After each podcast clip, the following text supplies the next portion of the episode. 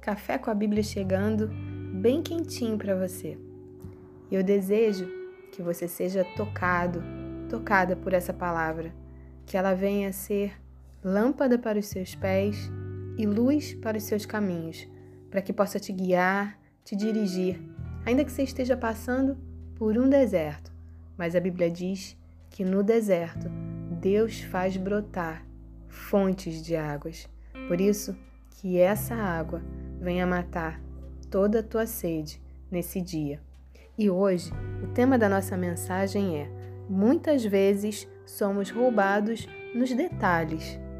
E o texto que nós vamos ler se encontra no Evangelho de Marcos, no capítulo 14, no versículo 37, que diz assim: Voltando, achou-os dormindo e disse a Pedro: Simão, tu dormes?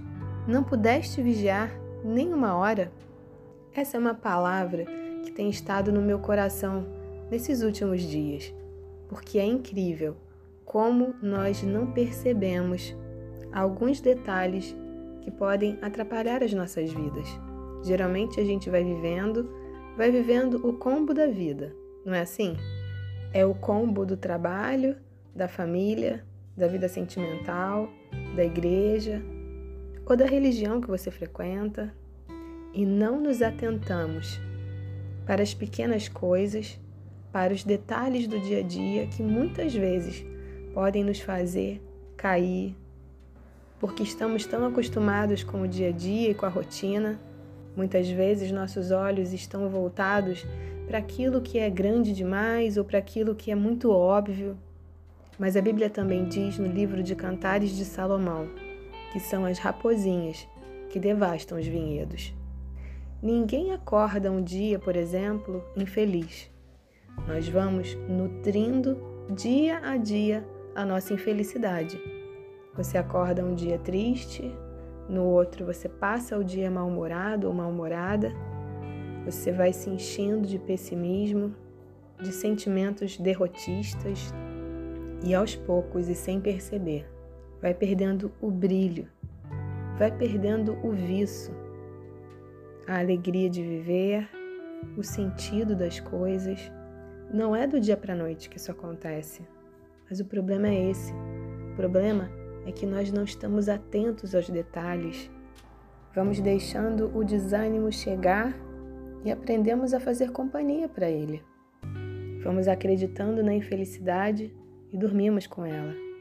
E a infelicidade pode ser um casamento em crise, mas a gente se conforma não busca ajuda, não procura saber quais são as raposinhas que têm devastado os seus vinhedos. As coisas não estão bem no trabalho e vamos empurrando com a barriga. Afinal, é assim mesmo, as pessoas não vão mudar. Tudo bem, as pessoas não vão mudar, mas nós podemos mudar. Nós podemos fazer da nossa vida uma vida com sentido.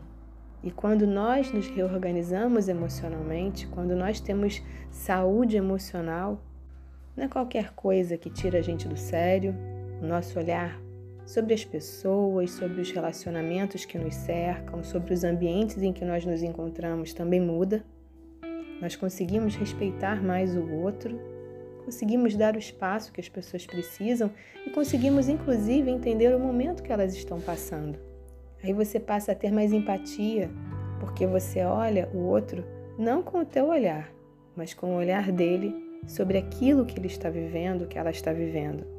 Porque quando você é uma pessoa bem resolvida com as suas questões, não adianta você olhar para uma situação e achar que a outra pessoa vai ter esse mesmo olhar. Porque muitas vezes a história de vida dela e os recursos emocionais que ela possui não a capacitam para enxergar as coisas da forma que talvez você enxergue, porque já é uma pessoa curada e bem resolvida. Sabe, nós somos roubados nos detalhes, na falta de elogio, porque já reparou que o ser humano é muito bom em criticar, mas eu vejo que a gente elogia muito pouco. Que privilégio ter uma família, que privilégio você poder tomar café com seu marido, com sua esposa, com seus filhos, ter pai, ter mãe vivos. Depois de tudo que a gente passou com a pandemia, e sabendo de tanta gente que perdeu tantos familiares e amigos. A Bíblia diz nessa passagem que Jesus fala para Pedro: Tu dormes? Não pudeste vigiar nem uma hora? Será que você não consegue perceber aquilo que tem te jogado para baixo, que tem te desmotivado? Qual é o ralo da tua vida está fazendo com que todos os seus sonhos escoem? O que tem te roubado? O que tem te desmotivado? O que tem feito você não acreditar mais na sua vida, no seu casamento, na sua família? A gente vai se perdendo nos detalhes. A gente dorme e acorda. Ou pior, a gente acorda e vive dormindo.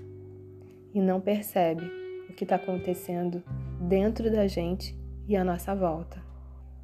E a vida vai passando, e talvez nesse passar da vida, pessoas acabam indo embora, porque não fizemos direito a nossa parte, porque achamos que trabalhar, trazer o sustento para casa, dar coisas materiais, que isso já era suficiente. Ou ter sucesso profissional, conquistar e não cuidar do coração. Que esse dia você acorde.